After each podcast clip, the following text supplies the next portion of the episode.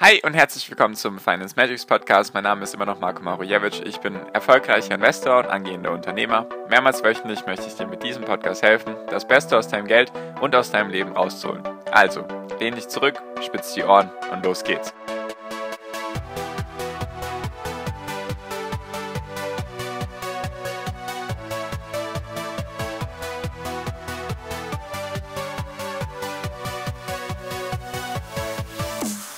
Ist dein Nettovermögen unterdurchschnittlich, durchschnittlich oder sogar überdurchschnittlich? Das finden wir in der heutigen Folge miteinander heraus. Hi und herzlich willkommen zum Finance Magics Podcast. Wir sind heute bei Folge 400 und ich möchte mal mit dir über eine interessante Studie, Grafik, ich weiß gar nicht, wie ich das mal nennen, soll, Datenpunkt einfach reden, den ich gefunden habe, den ich sehr interessant fand zur Feier des Tages, dass wir heute bei Folge 400 sind. Ich habe mich schon, glaube ich, länger nicht mehr bedankt bei allen, die fleißig hier meinen Podcast anhören und den auch an Freunde, Familie, Bekannte, Feinde und wen auch immer teilen. Deswegen vielen, vielen lieben Dank. Also 400 Folgen ist eine, eine große Zahl. Ich hätte tatsächlich nicht gedacht, dass ich mal so weit komme. Deswegen vielen lieben Dank dafür.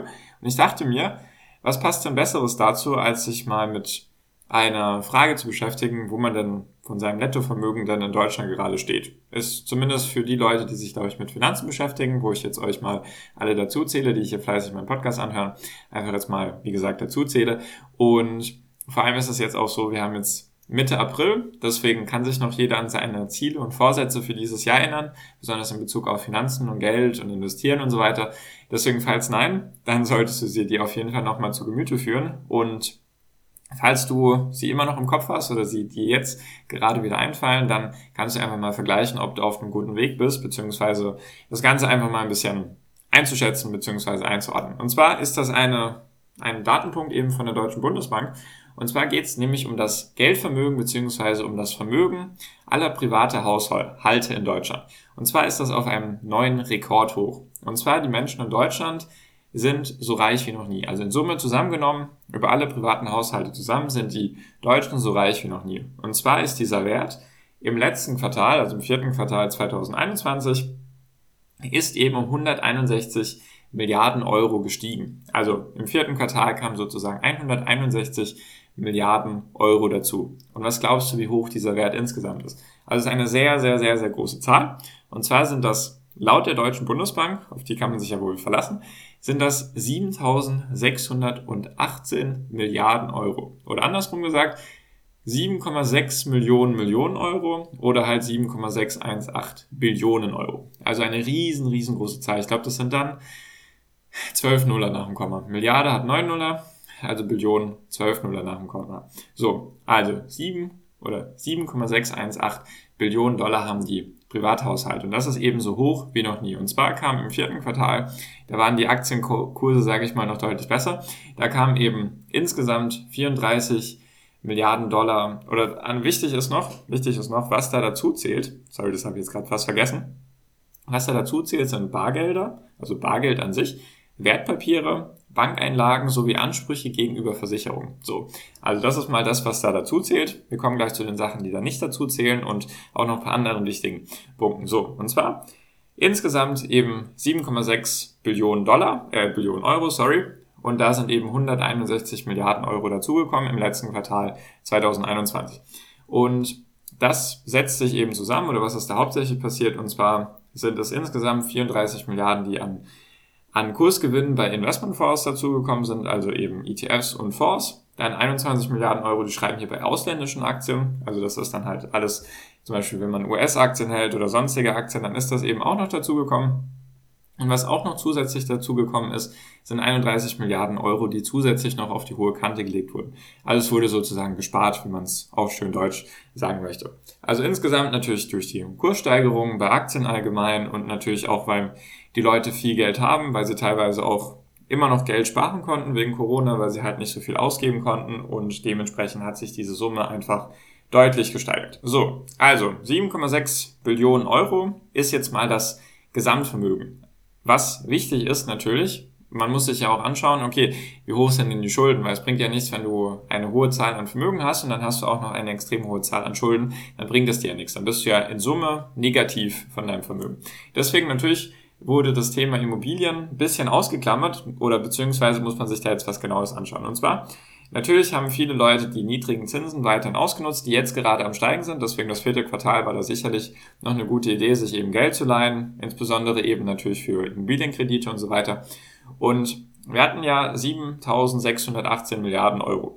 Und das war das Gesamtvermögen. Wenn man da jetzt die Schulden der privaten Haushalte abzieht, also logischerweise dann auch Immobilienkredite und so weiter, dann landen wir eben bei 5.575 Milliarden Euro Nettovermögen. 5.000 oder 5,575 Billionen Euro haben die privaten Haushalte in Deutschland an Nettovermögen. Eine riesen, riesengroße Zahl und tatsächlich war es im Vorquartal, also in Q3 2021, waren es 5.436 Milliarden Euro. Also es sind eben knapp, lass mich mal das kurz ausrechnen, 139 Milliarden dazugekommen an Nettovermögen. Also insgesamt 161 Milliarden Euro an Gesamtvermögen und 139 Milliarden an Nettovermögen. So, und was jetzt wichtig ist, ist, da in diesem Gesamtvermögen, von dem dann aber die Schulden abgezogen werden für Immobilienkredite zum Beispiel, sind Immobilien nicht mal drin. So, das ist nämlich was ganz krasses. Als ich das gelesen habe, dachte ich so, okay, krass. Also insgesamt, wenn man sich wirklich nur anschaut, Bargeld, Wertpapiere und Versicherungen, Investmentfonds, ETFs und so weiter und so fort, also alles eigentlich außer Immobilien, alles, was man sonst an Vermögen zählen kann, wahrscheinlich auch Kunst und so weiter. Insgesamt 5,57 Billionen Euro. Und Immobilien zählen dann nicht dazu. Deswegen, wenn man jetzt auch noch Immobilien dazu packen könnte oder sollte oder müsste, wäre dieser Wert wahrscheinlich sogar noch, noch deutlich höher. Jedoch werden trotzdem die Schulden für Immobilienkredite abgezogen. Was ich irgendwie total krass finde, dass dieser Wert so hoch ist. Deswegen habe ich mir dann mal die Muse gegeben und habe mir gedacht, okay, was ist das denn jetzt pro Person in Deutschland, damit man es auch irgendwie vergleichen kann, damit diese riesengroße Zahl auch irgendwie anschaulicher wird bzw. greifbar. Und zwar, wenn man diese Zahl, also diese, ich bin jetzt vom Nettovermögen ausgegangen, weil Schulden abgezogen und so weiter macht für mich am meisten Sinn. Also 5,575 Milliarden Euro. Wenn man das durch 82 Millionen Deutsche teilt, also natürlich zählen da auch Kinder dazu und so weiter. Ich habe da jetzt nicht nur die erwerbsfähigen Menschen hinzugefügt, sondern einfach alle Menschen in Deutschland. Ich bin jetzt mal von 82 Millionen ausgegangen, könnte auch mehr oder weniger sein.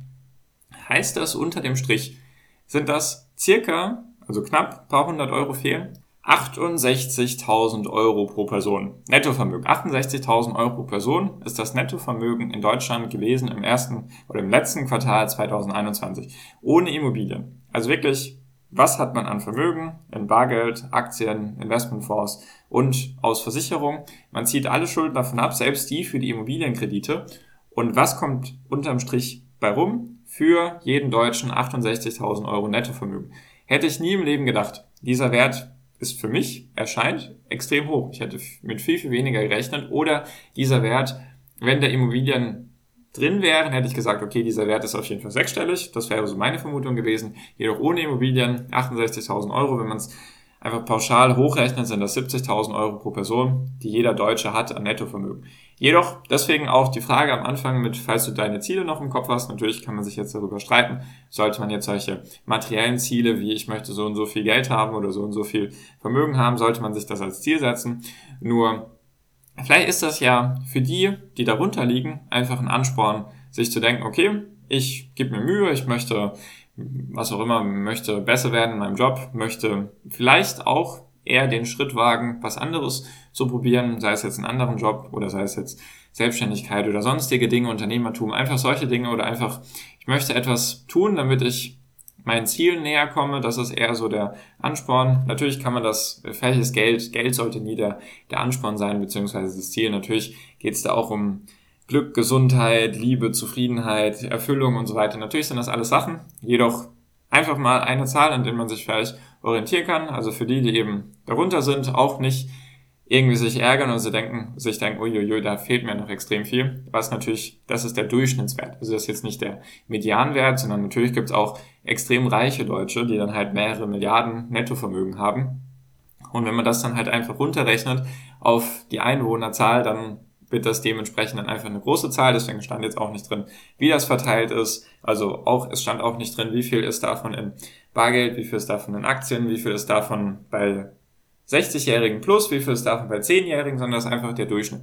Jedoch ist es einfach mal eine Zahl, an die man sich richten kann oder an, man sich, an der man sich orientieren kann, falls man das möchte, einfach sich zu denken, okay, der Durchschnittswert in Deutschland ist so und so viel. Ich möchte an den Durchschnittswert rankommen, ich möchte darüber liegen, ich möchte doppelt so viel wie der Durchschnitt sein, solche Sachen eben. Dachte ich mal, ist vielleicht eine interessante Sache, einfach falls man sich damit beschäftigt. Natürlich ist für mich der Anspann auf jeden Fall überdurchschnittlich, also natürlich, das ist für mich einfach von dem, was ich vorhabe oder von dem, was ich mache, ist für mich ist es natürlich gesetzt, dass ich darüber liegen muss. Also was heißt muss oder möchte natürlich. Für mich einfach ganz klar gesetzt. Deswegen möchte da auch niemand vorschreiben, dass er das jetzt tun sollte oder muss oder wie auch immer. Es gibt viele andere Dinge im Leben, die man favorisieren sollte oder priorisieren sollte vor dem ganzen Thema Geld. Nur dachte ich mal, ist vielleicht eine interessante Sache und vielleicht kann daraus ja der ein oder andere was mitnehmen für sich oder ist vielleicht auch einfach erstaunt über die Menge an Geld, die jeder Deutsche rein rechnerisch im Durchschnitt hat.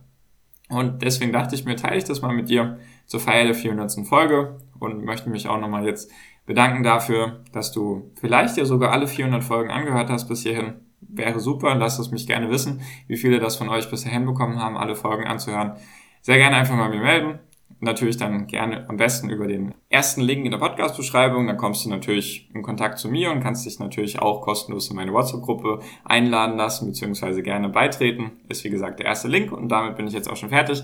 Deswegen danke für 400 Folgen. Danke fürs Zuhören, danke fürs Teilen, danke für die ganzen, fürs ganze Feedback und so weiter. Sehr gerne her damit, falls auch irgendwelche Ideen oder Wünsche noch offen sind. Sehr, sehr gerne auch her damit.